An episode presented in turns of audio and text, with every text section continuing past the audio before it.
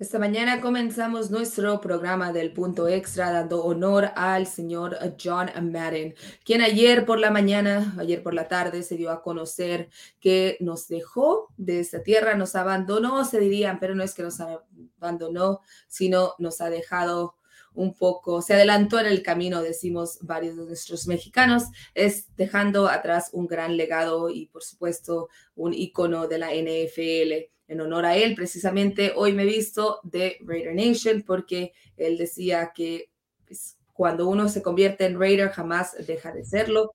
Estamos con él y con toda la afición de Raider Nation y pues todos los que de alguna forma formamos parte del fútbol americano, porque él en realidad es un ícono de este, de este deporte y por supuesto de la liga. Yo soy Mayra Gómez y les doy la bienvenida a El Punto Extra y también tengo el gusto de estar acompañada hoy por David Andrade desde el otro lado del país. David, bienvenido.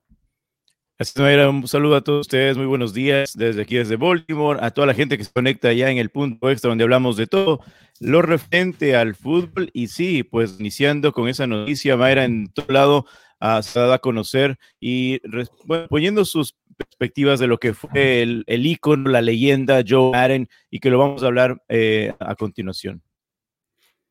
Sí, es David, a través del programa estaremos platicando un poco de lo que nos ha dejado y todo lo que va a vivir con nosotros por todo, el tiempo, desde el primer momento en que lo conocimos varios de nosotros, mientras que otros lo conocen a través de su consola, porque aunque no vean el fútbol americano, el tan conocido videojuego de Madden siempre llevará su nombre. Entonces, hay mucho que recordar y lo estaremos haciendo a través del programa. Pero como sabemos, como varios de, algunos de nosotros tuvimos el gusto de conocerlos, estamos más que seguros que él hoy en día quisiera que habláramos de fútbol americano, que nos metiéramos a fondo con todo lo que está sucediendo, porque dice, mi vida es una cosa, el juego continúa y hoy tal por cual la postemporada está ardiendo.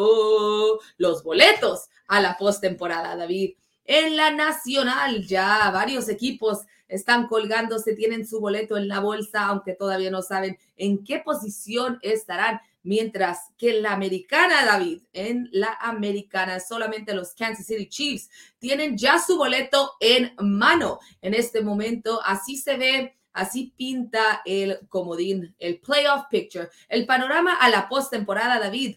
¿Cómo vamos a terminar?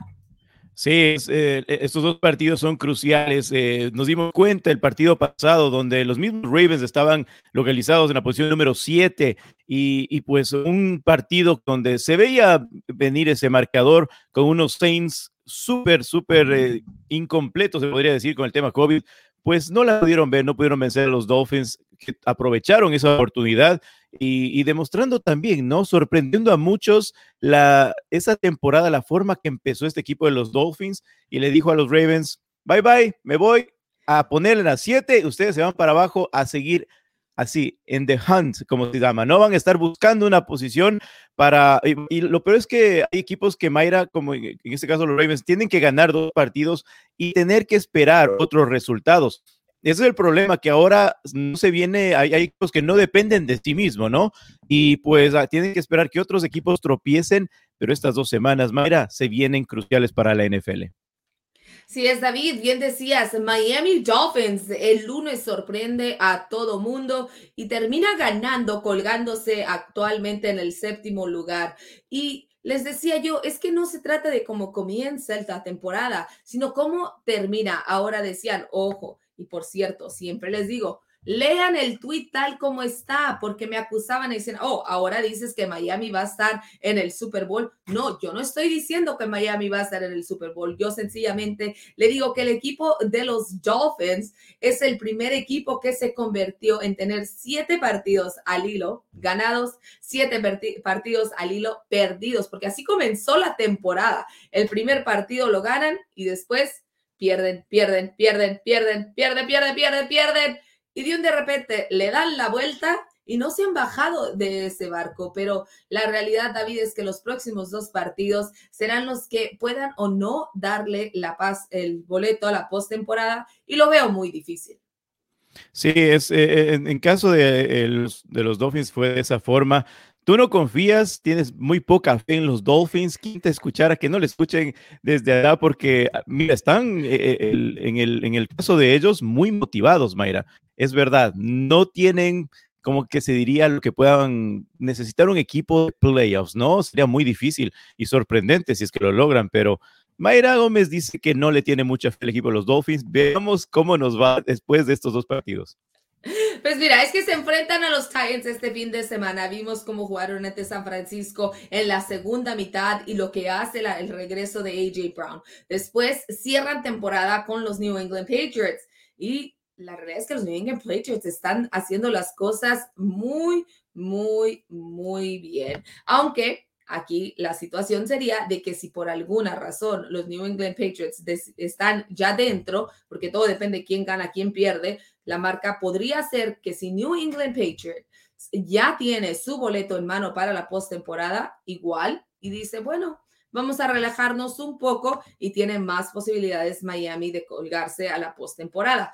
Pero yo tal por cual lo veo muy difícil para el equipo de Miami, mientras que son tres, cuatro los equipos que están en 9-6, que son los Cincinnati Bengals, los Buffalo, Indianapolis, y New England, pero recordemos que los primeros cuatro son los líderes de división, los que califican, no importa cuál. Entonces, en este momento, los Kansas City Chiefs estarían calificando como primer lugar. Segundo lugar, los Titans y se enfrentarían al número 7, los Miami Dolphins. El número 6, los, el número 3, los Cincinnati Bengals enfrentándose al número 6, los New England Patriots y los Indianapolis Colts contra los Bills de Buffalo, los Bills de Buffalo. En cuarto lugar, los Colts en quinto lugar. Los Colts que por cierto este fin de semana se enfrentan a Las Vegas Raiders y todo puede suceder porque ahí está justo en la pelea el equipo de los Raiders, David. Así es, aparte que tú mencionaste los Titanes, un equipo que pensó que cuando el King eh, Eric Henry se lesionó y se acabó la temporada, todos decían, pues aquí acabaron los Titanes. Pues no, ah, hay que darle mucho crédito a Babel y están hablando de, uno, de ser uno de los candidatos para coach del año porque ha podido mantener esa ofensiva y el juego terrestre como que si él estuviera ahí. Entonces hay que darle mucho crédito también a él, un equipo que hay que resaltarlo muy bien, todo el mundo pensaba que dependía de, un solo jugador, en este caso de Eric Henry, pero han hecho bien las cosas y hay que reconocer que este equipo ha podido lograrlo sin su estrella principal. Y bueno, David, mientras que en la americana ya prácticamente todos los boletos, disculpa, en la americana todos los boletos están de que sí, de que no, de que tú están como papa caliente. En la nacional ya hay cinco equipos quienes agarraron su boleto y dijeron, chacho, dame ese boleto, se metieron al Ticketmaster y dijeron, yo lo tomo, yo lo tomo, yo lo tomo. Los Green Bay Packers, los Dallas Cowboys, los LA Rams y los Tampa Bay Buccaneers ya tienen su boleto, además de los Cardenales de Arizona. Estos cinco equipos van a la postemporada sí o sí. ¿En qué lugar queden? allí la pregunta. San Francisco y los Eagles están en sexto y séptimo lugar respectivamente, mientras que en la pelea los Minnesota Vikings y los Saints, David. Claro, van a querer, eh, obviamente, jugarse por ese, ese, esa oportunidad de tener el, el, juego de conferencia en casa, ¿no? Quieren evitar ese partido extra, aunque muchos dicen, últimamente los entendidos dicen que pierdes un poco de, un poco de ritmo cuando paras ese y dejas de jugar ese partido que tal vez a muchos les puede beneficiar, ¿no? Pero con tantas bajas que se han dado o pues posibles lesiones, ¿no? Hay que, hay que también darse cuenta que este año es muy atípico en ese, en ese aspecto y van a querer en este caso, los Green Packers van a querer determinarse como el primer sembrado en esta división, en esta conferencia y, tener la ventaja en casa. Y es precisamente lo que están buscando. Green Bay Packers tienen el récord de 12-3, mientras que el que le sigue, los Dallas Cowboys, los Rams y los Tampa Bay tienen un 11-4, que todavía puede suceder de que gane cualquiera de estos equipos esta semana. Green Bay tendría que ganar su último partido de temporada regular para confirmar el primer lugar, David. Entonces, las cosas no se deciden hasta la semana 17. ¿Quién lo diría? ¿Quién lo diría, David? Hasta la última semana se van a decidir las cosas. La situación con San Francisco cada vez se complica un poco más aunque este fin de semana en teoría tienen un partido sencillo, por lo menos en papel, cuando reciben a los Houston Texans en Levi Stadium. Las Águilas de Filadelfia, por ahí van y ah, los Atlanta Falcons. Yo, se me hace increíble ver a equipos como Atlanta Falcons todavía en la pelea, los Saints cuando muy pocos daban un peso por ellos y aún así están en la pelea. Los Minnesota Vikings, un equipo que dirías debería estar contendiente, debería estar peleando, debería estar en la postemporada ya. La realidad es que su temporada ha sido de altas y bajas y altas y bajas y simple y sencillamente no han podido encontrar un muy buen ritmo. Sí, aparte que tienen uno de las estrellas, uno de los mejores Titans, bueno, a futuro, no tiene una buena proyección Kyle Pitts y no han aprovechado en muchos aspectos. En el caso de los Saints, eh, todo el mundo menciona y comenta, ¿no? De por qué eh, su entrenador se enamoró del señor Tyson Hill y no, no tiene otras oportunidades, no tiene a otros jugadores que, que él puede decir, bueno, pues vamos a tener que, estamos un quarterback desde un principio, le dio muchas oportunidades a él y todos y se dieron cuenta que él no puede ser un mariscal de campo, puede ser el mil usos como todos los llaman, pero en el, en el puesto de mariscal de campo tienes que tener una persona sentada ahí, pues, y, determinarle a esa persona que juegue en esa posición. No ha sido el caso de este, de este señor y pues y su entrenador de los Saints nunca eh, dio su brazo al torcer por, por el Sir Tyson Hill que no ha demostrado tener la capacidad de llevar a un equipo o ponerse el equipo al hombro desde su ofensiva. David, la pregunta, ya que en la Nacional, cinco equipos han, han confirmado su pase a la postemporada, ¿cuáles otros dos ves tú colgándose? Es difícil, mira, muchos tampoco daban nada por los, eh, los, los Eagles y mírales dónde están sembrados. Yo me iría por los vikingos, de esos tres equipos que tú ves en la pelea, los vikingos se podrían decir que tienen tal vez más jugadores que les podría avanzar, ¿no?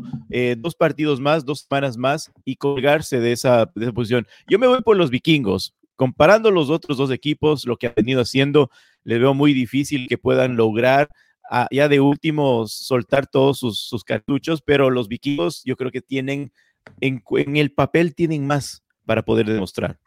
¿Y a qué otro equipo, David? Porque son dos lugares, dos boletos todavía los que quedan en la nación. Les, dejo fuera a los Saints, así de simple. Dejas fuera a los. ok, perfecto. Bueno, yo todavía voy a dar esperanzas por San Francisco. Creo que el equipo de los 49ers tiene la oportunidad de colgarse en la postemporada y al igual que tú, me voy con Minnesota. San Francisco y Minnesota serán los próximos dos en estar en tomar su boleto para la nacional. ¿Quiénes podrían tomar un boleto, pero un boleto mucho más allá a su casita o a ver a dónde? Son los entrenadores, porque la silla caliente continúa y está encendida. Hace un par de semanas fue el primero en despedirse de la silla caliente. Entró la silla caliente muy temprano el entrenador Myers de los Jaguares y inmediatamente le dijeron adiós. Pero ¿quién más se mantiene en esta silla caliente, David? Pues tenemos a Matt Nagy, entrenador de los Chicago Bears, a David Cooley, entrenador de los Houston Texans, que a pesar de haber ganado de alguna forma prácticamente milagrosa ante los Ángeles Chargers la semana pasada con esos turnovers, pues creo que todavía continúa en la silla caliente. Vic Fangio de los Broncos, Mike Zimmer de los Vikings y Joe Judge de los Giants, que también se viene de ir con todo y quarterback, David. sí, es, es, lo que todos. Yo, creo que en, Nueva York están todos esperando lo mismo. No, no creo tanto su coach. Yo creo que Daniel Jones es el que debió haber seguido hace. Ya lo hablamos aquí, ¿no? Debió haber seguido el año pasado mismo. Pero sí que vayan los dos, que renueven esa e-, esa dupla de coach, entrenador con mariscal de campo, pero yo creo que el que más caliente sí está Matt Nagy con ese récord perdedor, eh, una franquicia que tal vez dijo, bueno, con un nuevo mariscal de campo joven, que tenga más habilidad, vamos a demostrar algo, con ese 5 a 10 que se están por el momento eh, yéndose y no sé, quién sabe, pierdan esos partidos que sigue. Yo creo que no tiene nada más que demostrar. Matt Nagy eh, debe dar la oportunidad y el paso a un costado por el bien de él, antes de que digan, bueno, pues mejor te despedimos, él mismo tiene, tiene que dar un paso al costado, Mayra. ¿Tú crees que sería él, la, es la responsabilidad de Matt Nagy decir, hasta aquí llegué, adiós, no se preocupen, muchas gracias por su tiempo y dar su tarjeta de renuncia? Sería muy difícil que un coach, porque tú sabes el, el presidio también como, quedaría, ¿no? De, de, un coach que tal vez podría tener una oportunidad como un coordinador en otro lugar, en otro lado, tal vez le quedó muy grande el sombrero de, de head coach, y pues no, va a tener una oportunidad. Yo creo que debe, debe pensarlo bien. Va a ser difícil. No sé cómo el, la persona se iría a sentir, decir, me, me, siento derrotado y me doy un paso al costado. Es difícil también ponerse en los, en los zapatos de un, un entrenador. Me, imaginas, es, es bien difícil. Ahora la pregunta es en Chicago Bears si darle la oportunidad de desarrollar a Justin Fields o simple y sencillamente traer a otro entrenador que le pueda dar ese desarrollo que necesita el quarterback novato, porque recordemos que acaban de seleccionar y en muy buena posición a este quarterback. Creo que tiene un gran futuro, pero no creo que Matt Nagy sea el indicado. De hecho, si vemos su récord esta temporada, tiene un récord de 5-10, ni en casa ni como visita. En casa 2-5 y eh, como visita 3-5. Bueno, en la americana ha perdido 2 de 5 partidos y en la ante rivales nacionales 3 de 3 de 10 partidos. Entonces, no tiene una sola marca ganadora, David. No, eh, ese es el problema de él. Y lo que tú mencionas es muy cierto, porque el, el mariscal campo obviamente tiene una, eh, un, don, ¿no? Tiene una habilidad y no es aprovechada. Ya, ya, hablamos en otros casos. Y pues fue Trevor Lawrence, el, uno de los casos que hablamos también. Qué desperdicio de jugador que tanto se esperaba en la NFL. Y con, yo creo que con Justin Fields va a ser lo mismo, Mike. Acuérdate, los Eagles, lo que pasó con Jalen Hurst, tampoco daba nada por él. Y con su nuevo eh, coach, su nuevo entrenador, mira cómo está demostrando y se, y se ha puesto anímicamente este jugador como que tiene muchísimo más que demostrar. Y este es su, su segundo año, está empezando recién. Que por cierto, David, hablando de los Jaguars, decían que estaban pidiendo a los coordinadores de los Patriots y salió el mismo Bill Belichick a decir que él no ha recibido ninguna invitación para ningún coordinador, ni ofensivo ni defensivo. Entonces, pues a ver qué sucede, porque recordemos que la NFL hace un par de semanas dio la autorización de que los, los, entre, los equipos pueden a partir de la semana pasada, ya a partir de esta semana, ya solicitar a coordinadores, a entrenadores para el rol de entrenador en jefe. Así que mucho todavía que decidirse, ya estamos llegando al final de esta temporada y bueno, temporada regular. Aunque lo que nunca se va a terminar, y no me interesa a quién le vayas ni quién eres, el único que importa en la NFL en ocasiones, o por lo menos así hacen sentir a toda la afición, Tom Brady.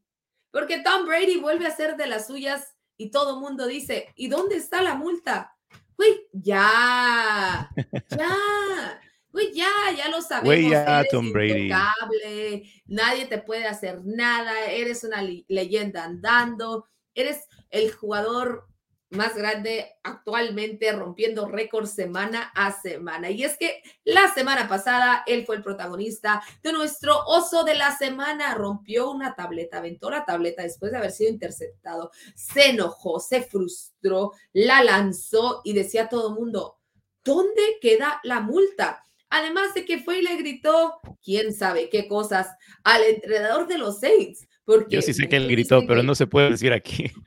Yo no sé, yo no sé porque yo no escuché. Hay quienes dicen, no, yo le leí los labios, Tom Brady dijo tal cosa. Bueno, yo solo sé que la forma en que se acercó al entrenador no era la forma en que yo me he acercado ni a mi papá ni a mi mamá para darle un abrazo y saludarlos. Es lo único que voy a decir. Pero David, a pesar de todo esto, nunca llegó la multa.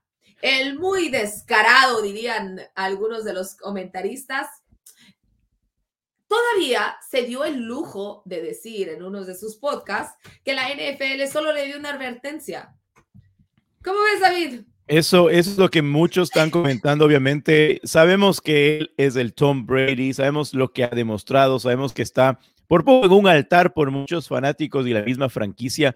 Eso está muy mal porque sí deberíamos de darnos cuenta de lo que ha pasado en, en el Tonti, ¿no? En esta provocación que hubo en muchos jugadores de la NFL y fueron multados, fueron incluso puestos en el mismo partido, advertidos de que si volvían a portarse mal, los iban a sacar. A Tom Brady ni siquiera, si te das cuenta, ni siquiera le regresaron a ver. Y eso de lo de la multa y que haya sido una advertencia nada más, nos, nos, da, nos hace cuenta de lo que está pensando la NFL como en, contra de, de, esta franquicia que debería tal vez ponerle un poquito más del peso encima a Tom Brady para que no lo vuelva a hacer más que nada, ¿no? Porque él se va a sentir intocable, como tú dices, y va a seguir haciendo de las suyas estos últimos partidos. Decir, bueno, pues si me den una advertencia, que me den otra, puede hacer algo malo, así que no está bien de parte del Tom Brady. Güey, ya.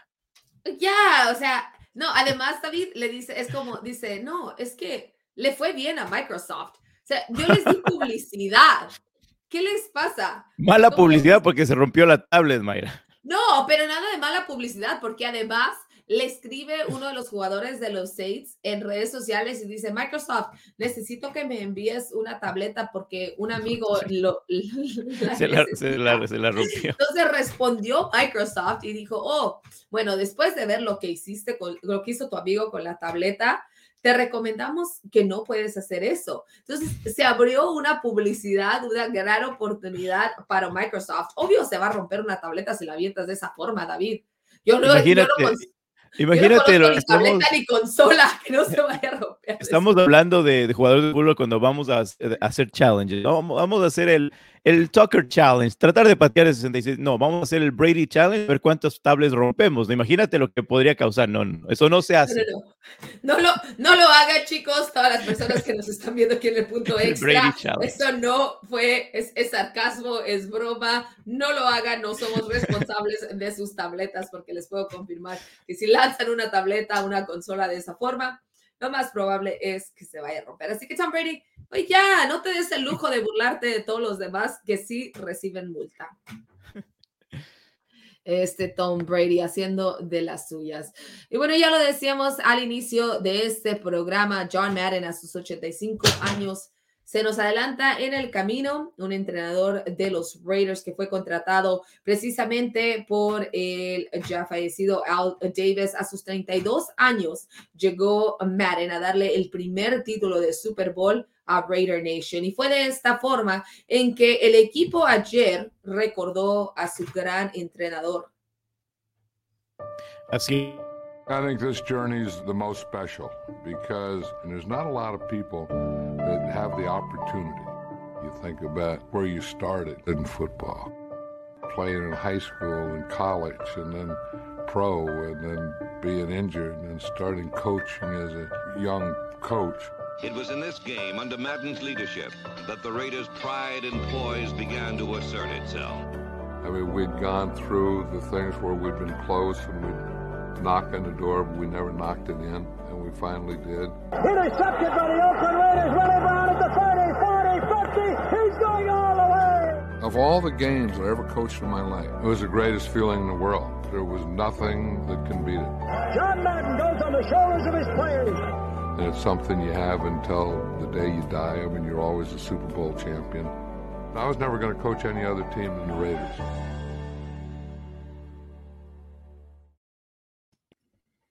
Ahí y es precisamente. Sí.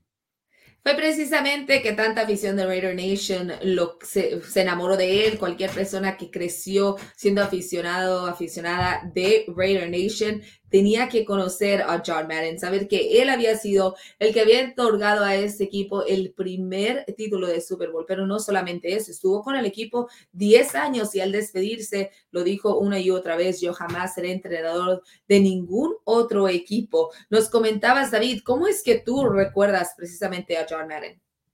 Sí, especialmente lo que tú dices, May, es eh, algo que los eh, fanáticos de los Raiders van a tenerlo muy presente. Yo creo que van a tener, uh, van a hacer en el próximo partido los Raiders, estoy esperando que tal vez hagan un tipo de, de, una memoria en ese partido de los Raiders, porque lo que él representó, darle su primer campeonato eh, en ese juego que después de que todos nos recordamos, y si ustedes miran videos de, de, esos tiempos, uh, nos recordamos de ese Phil Villapiano, ese linebacker que cuando peleaban y se daban esos partidos físicos contra los, eh, los Steelers, ¿no? Los Pittsburgh Steelers, y eran de a muerte esos partidos, se daban, pero con todo, Mayra, y ese es el fútbol que tenemos en esa memoria de los Raiders de ese tiempo, de los 70 después dio un paso y todos dirían, pues retiró muy joven con, con su, siendo coach, aparte de que él fue un offensive line, un, una, un liniero ofensivo, fue como lo mencionamos ahorita, un coach representó muchísimo a la franquicia de los Raiders y terminó siendo uno de los broadcasters eh, transmitiendo partidos de la NFL en una manera única, era tan auténtico, esos 30 años que, estuvo en los micrófonos y compartió con muchos eh, grandes que están ahora mismo, que el mismo Michael estuvo en sus inicios que compartir con, con Madden y, pues ese famoso boom, los, sonidos que él hacía, doing y, todo eso que él, él lo hacía era auténtico y que, tal vez dejó, ¿no? Que, que el broadcaster sea diferente y, pues también la, misma eh, memoria que nos queda de, Thanksgiving, Mayra, en, en, Día de Acción de Gracias, con el turducken, ¿te recuerdas? Y él nos explicaba y todos veían, es el turducken, algo que él mismo lo, lo comentó, lo, lo, inició y lo explicaba. Y todos dicen, ¿qué es un turducken? Es un turkey o un pollo deshuesado que tiene stuffing dentro, que tiene pavo, eh, eh, pato y pollo, imagínate. Y él, él explicaba con una forma hacer parte aquí, después haces una X y, y dentro tienes todo eso. El Turdoken quedará en la memoria de todos y él inició esto de la, del pavo con las seis piernas y decía, ¿por qué seis patas? No, soy seis patas de, de pavo y era donde tú empezabas a dar dos patas a los jugadores que sobresalían, ¿no? Y todas esas memorias pues venían al caso en, en su era de broadcaster y después ya viene a ser el icono. Cuando tú te dices, Mayra, como jugador de fútbol, vas a un Pro Bowl, es algo grandísimo, pero el hecho de estar en la portada de un juego Madden es donde ahora los jóvenes que hoy en día, y me, me comentaban, decían, mira, se eh, falleció el hombre del juego. Y dijimos, no, vengan acá al punto extra para que les expliquemos lo que se trata Joe Madden en sí y todo su legado que ha dejado en el fútbol. Es que precisamente a través del videojuego, lo decíamos al inicio de este programa, muchos jóvenes eh, se dieron cuenta de quién era y decían, oh, es que él es el hombre del videojuego. Pues de hecho, cuando yo comencé a jugar Madden, es, salía su vocecita y decía, pero ¿qué está pensando? What is he thinking? Cuando tú lanzabas y hacías que un pan, que una patada, o sea, algo, alguna locura, y eso era lo que escuchabas, porque él también prestó su voz precisamente en este videojuego, no solamente su nombre. Y cuando estuvo el videojuego, él estuvo muy presente. Él quería que fuera lo más realista posible. El juego ha evolucionado muchísimo de aquel entonces, cuando sí estaba su nombre en la portada, sí estaba su imagen en la portada y de hecho originalmente llevaba su nombre completo, David.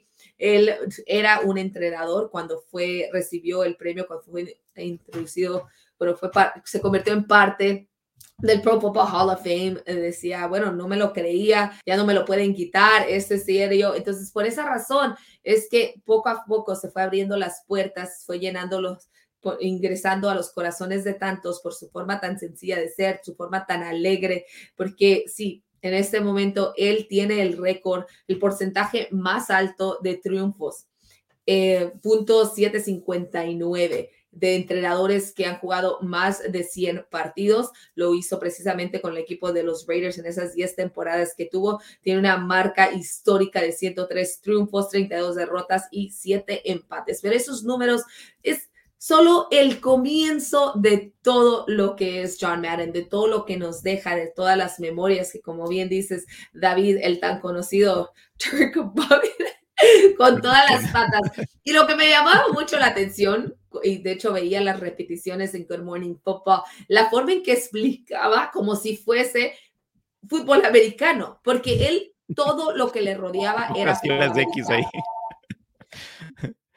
Sí, por poco hacía unas X ahí, entonces eh, imagínate, la forma de, la forma de ser de, de, Joe Madden era, como te decía, era auténtico, ¿no? No era otro como él, y él, él rompió esa barrera de, de ser una persona tal vez eh, no sé, una forma tan, no le quiero llamar seria, porque igual tienes que ser serio, pero él, su forma diferente, haciendo sus ruidos, llamó muchísimo la atención y todos, incluso había unas anécdotas que yo me, me acordaba de, de, John Madden, cuando él comentaba, ¿no? De, cuando él aprendía, iba a estas conferencias de fútbol, él aprendió del mismo Vince Lombardi y él decía, pues, imagínate, iba a ir a una conferencia, a un, a un no sé, a un pequeño eh, recordatorio de, fútbol de parte de Vince Lombardi, decía que una, una jugada, solo aprender una jugada podía irse hasta ocho horas eh, seguidas en solo una jugada, en aprender una jugada. Entonces imagínate lo que, la escuela que él tenía para ser un entrenador. Y yo me recuerdo las tres reglas que tenía Joe Madden.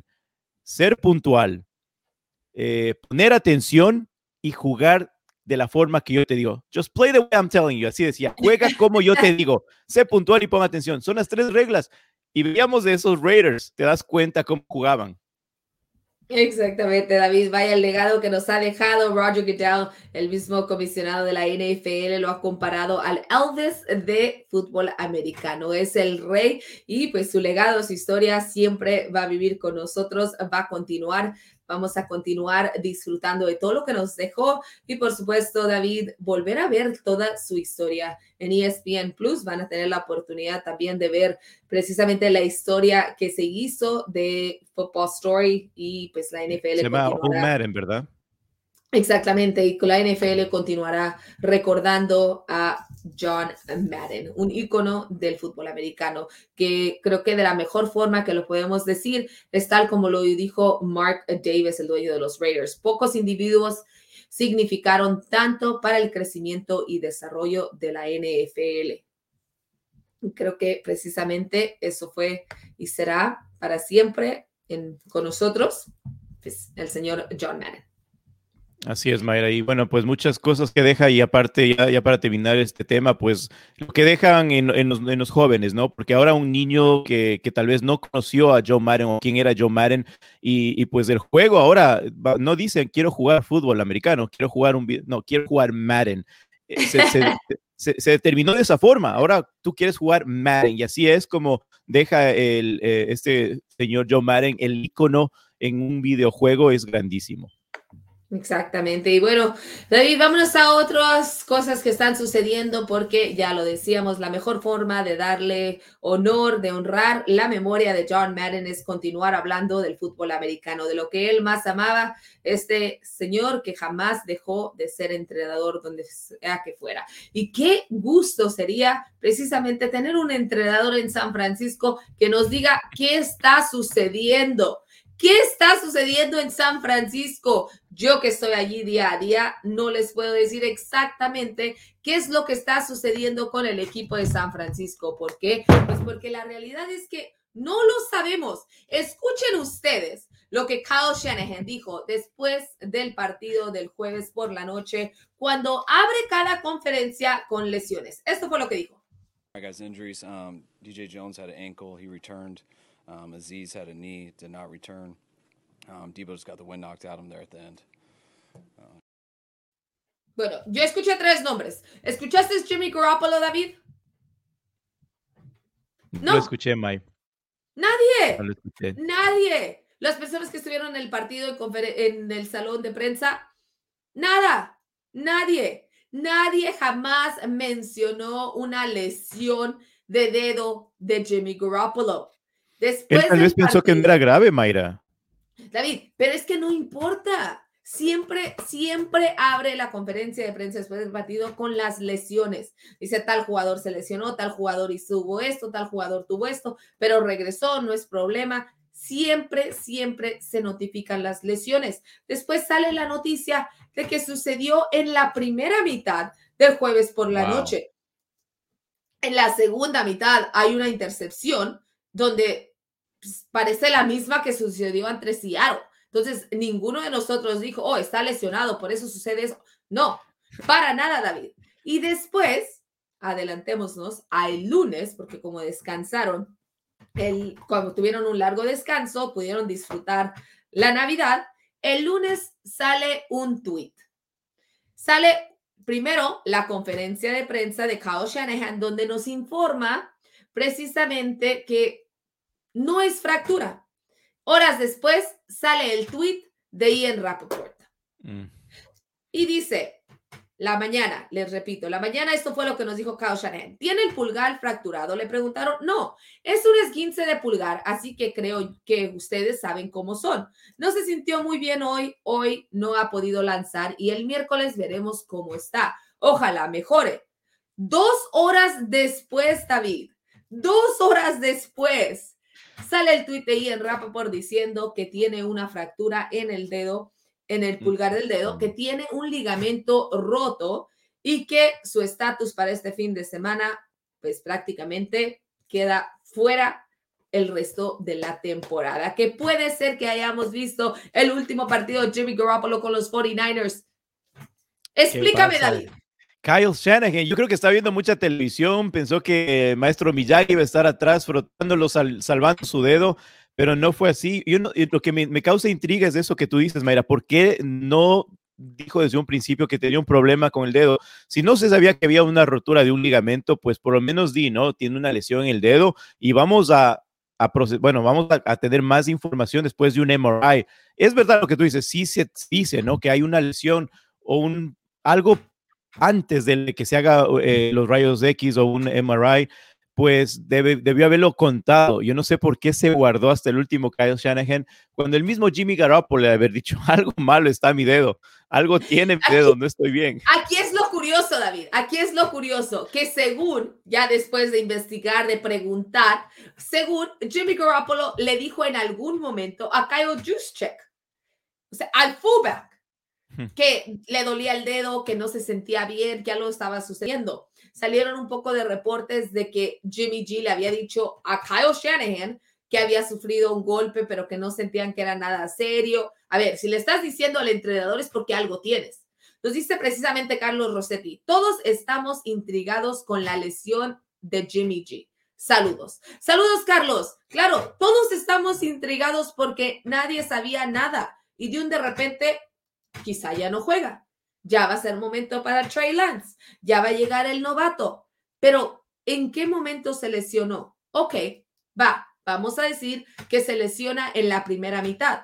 ¿Por qué no jugar a Trey Lance en la segunda mitad? Estás ganando 10-0 en el marcador. Llevas todo de ganar. Estás a favor. ¿Por qué David no meter a Trey Lance?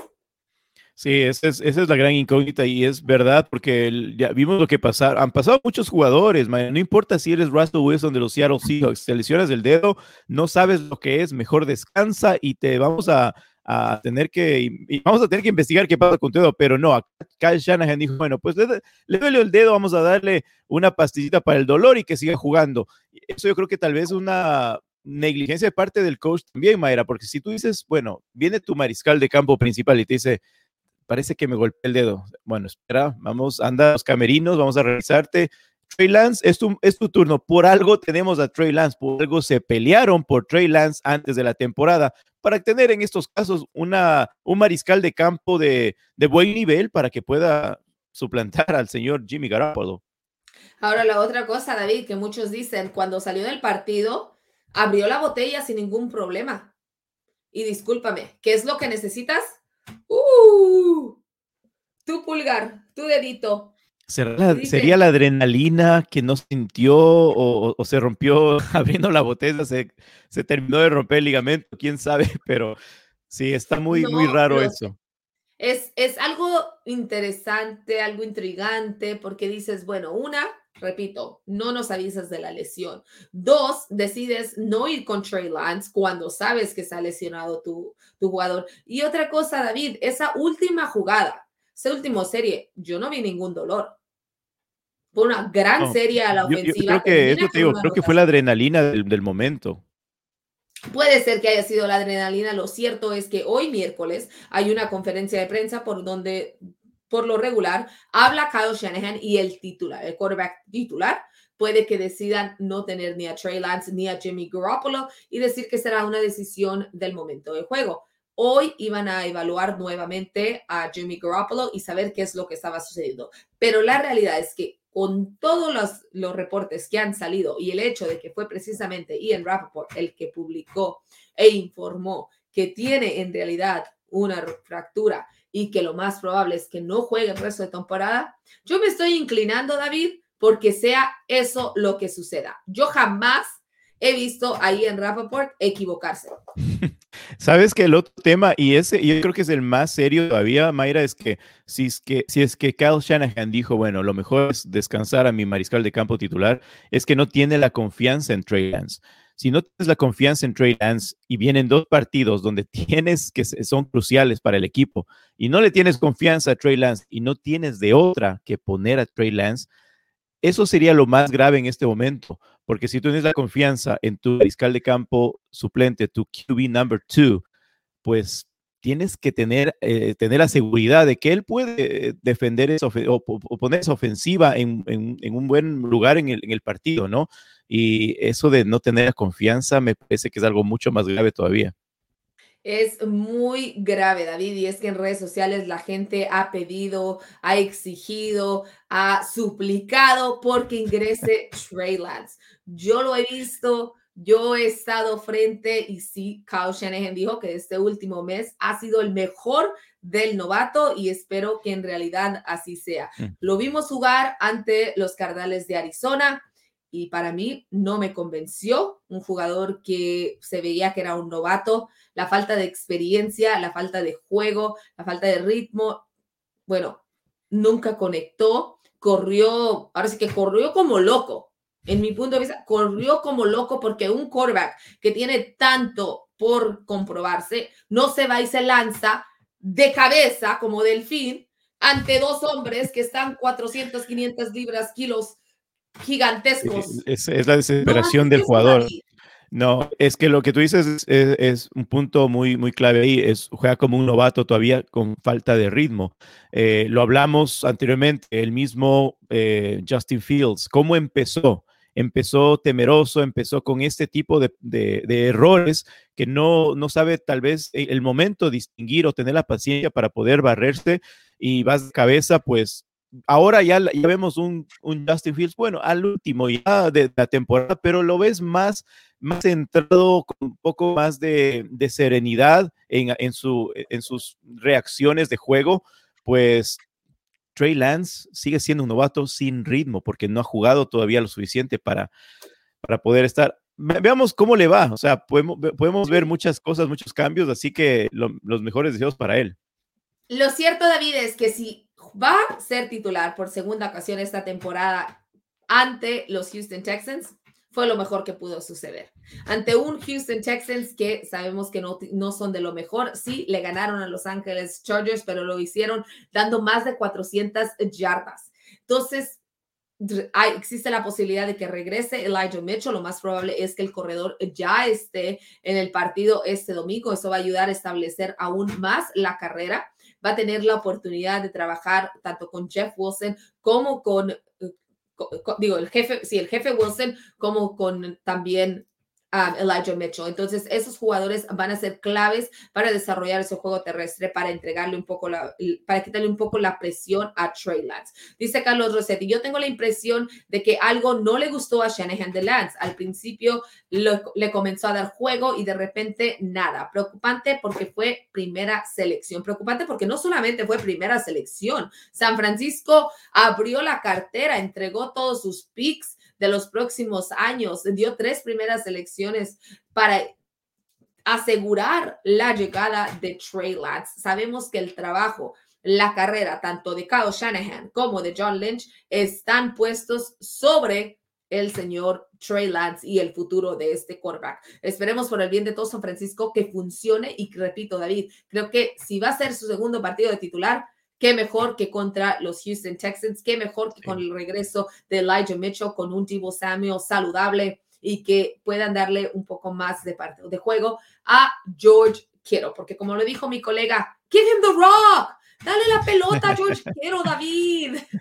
Sí, tienes dos armas y la que mencionas tú, Samuel puede jugar eh, en cualquier posición, puede ayudarle bastante al esquema de la ofensiva con Trey Lance porque le puede ayudar muchísimo esas rutas que ya sabemos lo que es capaz de hacer. Es un receptor que parece un running back, un corredor, y, eh, está en cualquier lado de la cancha, pues le puede ayudar muchísimo a Trey Lance. Y pues aproveche, que aproveche la oportunidad que está teniendo. Son los partidos últimos que le quedan, pues que se ponga ya en su mente, ¿no? De que, de que es un es un jugador de la NFL, ya no es un novato más de, college, ¿no? Exacto. Y dos partidos muy importantes este fin de semana reciben a los Houston Texas y después visitan en SoFi a Los Ángeles Rams, que será lo, que lo más seguro es cuando se defina si toma, tienen un boleto a la postemporada o no. Y sé que todos los aficionados de los Cardenales de Arizona están subiéndose al barco precisamente de los 49ers para ese partido. Así que vamos a ver qué es lo que sucede en este momento. Prácticamente les puedo confirmar que Trey Lance será el titular este fin de semana, todo dependiendo en qué es la realidad, si Ian Rappaport se equivocó o si Kyle Shanahan nos está diciendo la realidad de que puede todavía jugar Jimmy G. Está por verse, David, pero lo que no está por verse es la modificación de los protocolos en la el tema COVID. En el tema COVID, los Raiders, la afición de los Raiders, en cuanto salió la noticia de Carson Wentz que dio positivo, que no está vacunado, decía, ¡Woohoo! Carson Wentz no juega. El quarterback de los Colts está fuera para el domingo. Sin embargo, la alegría no les duró mucho porque a unas horas salió la información de que la NFL y la asociación precisamente de jugadores de la NFL había modificado y que ahora ya no eran 10 días de aislamiento, solamente 5 por lo que Carson Wentz y varios otros jugadores de los Indianapolis Colts que dieron positivos y que no están vacunados podrían estar de regreso para este domingo. Precisamente el domingo por la mañana tendría que dar negativo el quarterback de los Colts para poder jugar y tener 24 horas sin ningún síntoma del COVID, David. Sí, esos cambios lo, están tratando ahora en la NFL el COVID como una simple gripe, ¿no? Nada más necesitas tu recuperación, mostrar que no tienes síntomas y estás listo para el, para el juego en cinco días nada más. ayuda bastante a muchos jugadores, sí, pero yo creo que no sé si es una desesperación de la NFL de, de ya no perder más, eh, tal vez esos jugadores prime que le puede demostrar, obviamente, y dar el espectáculo. ¿Qué, qué es lo que más quiere la NFL? Quieren terminar esta temporada, pero es importante informar que no lo están haciendo por sus pantalones. No son modificaciones de la NFL porque ellos han dicho, ah, ya no son 10, son 5. No, la CDC ha recomendado que no tienen que ser 10 días, que ahora con 5 días es más que suficiente, David. Entonces esperemos que así sea, porque como bien lo dices, estamos llegando al final de la temporada. La NFL quiere terminar la temporada regular e ingresar a la postemporada sin ningún problema y tener a las estrellas por el tema de espectáculo. Así que esperemos que eso suceda. También otra de las modificaciones es la prueba diaria a jugadores no vacunados. Todos los jugadores que no están vacunados tendrán que ser tendrán que recibir una prueba COVID todos los días, mientras que también la otra modificación es que cualquier jugador que ya esté elegible para el booster debe tomarla, al igual que los medios de comunicación, David, porque también a nosotros nos han modificado las cosas y las conferencias en persona de uno a uno ya tampoco están sucediendo. Más que nada, estamos haciendo conferencias virtual. Así que varias modificaciones con el tema COVID, precisamente para tratar de mantener el espectáculo, para que estén todos sus jugadores favoritos en el momento de postemporada. Y vámonos rápido porque estamos llegando prácticamente al final y ya tenemos, y todavía tenemos mucho de qué hablar. Una de las cosas que sucedieron este fin de semana. El oso de la semana, David. El oso, de la semana. Es que era obvio, era obvio, era obvio. Ustedes vieron lo que pasó. ¿Crees que las personas que están viendo el punto extra saben quiénes son los protagonistas de El oso de la semana, David? Vamos a ver, sí, seguro que sí. Bueno, aquí tenemos el oso de la semana por parte del equipo de The Washington Football Team. Pero es que, ¿quién toca de esta forma. No digo que, que la forma en que reaccionó el jugador era lo correcto, David, pero ¿cómo es posible? No lo puedo creer. Jonathan Allen y Jerome Payne, jugadores de la defensiva de the Washington Football Team y también compañeros en Alabama, reaccionaron de una forma no apto para menores. Sí, aparte de lo que tú dices, eh, eran jugadores que se llevaban bien. Es como decir, vamos a ver a un Joe Burrow y Jamar Chase jugaron juntos en college y van a estar en este tipo de, eventos. Yo creo que el, el, muchos dicen que cuando te, te hacen así, ¿no? Aquí en la 100, es tan eh, como que, no sé, molestoso y puede ser hasta más ofensivo que un escupitajo, decían. Yo escuché por ahí que cuando te hacen de esa forma un hombre es como que instigar es más ofensivo como que alguien estuviera escupiendo en la cara. Es lo que la reacción que tuvo él, ¿no? Porque se paró enseguida y le lanzó su golpe. Entonces, qué tan feo se habrá sentido ese, ese, ese pinchazo en la 100, imagínate. David, pero es que yo no entiendo cómo Payne eh, cree que eso es lo correcto. Se para, parece que el jugador le dice, déjame tranquilo, ahorita no me molestes, no sé, pero entonces Payne va y lo toca como diciendo, ¿qué onda? O sea, ¿qué quieres? ¿Qué quieres? ¿Qué necesitas? ¿Qué, qué te pasa? Como niño chiquito, como, ¿sabes? No, no sé, como...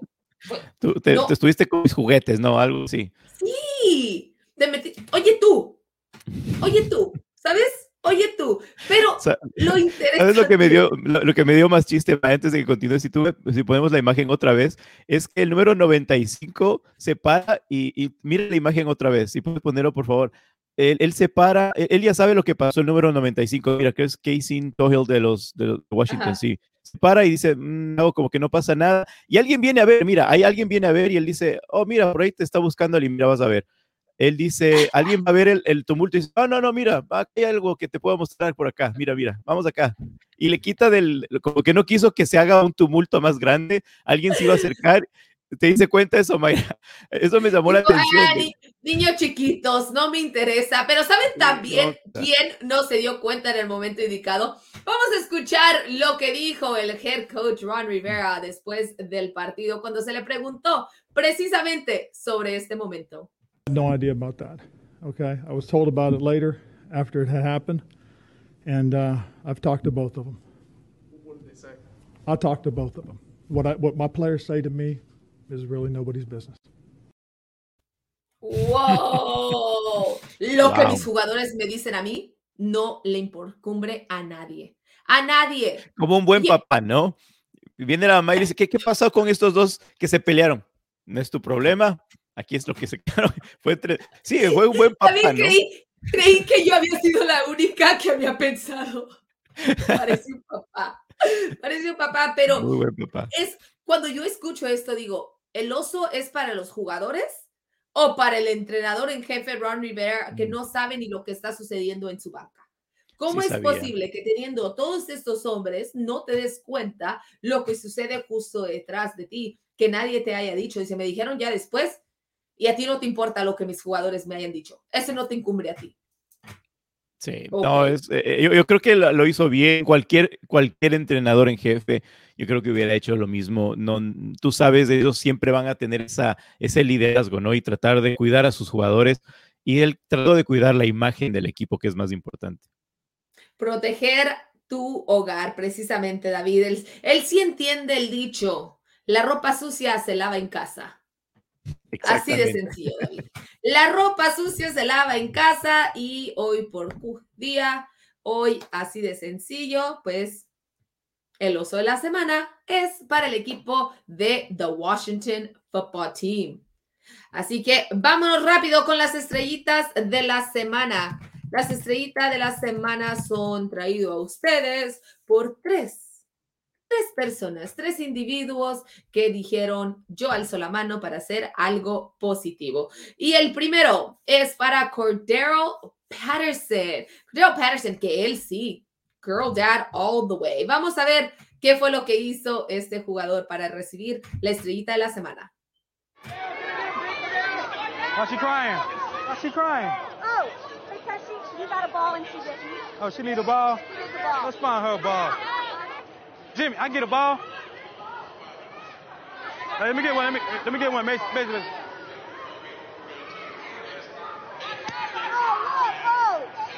You welcome. yes, ma'am. Así de sencillo, May.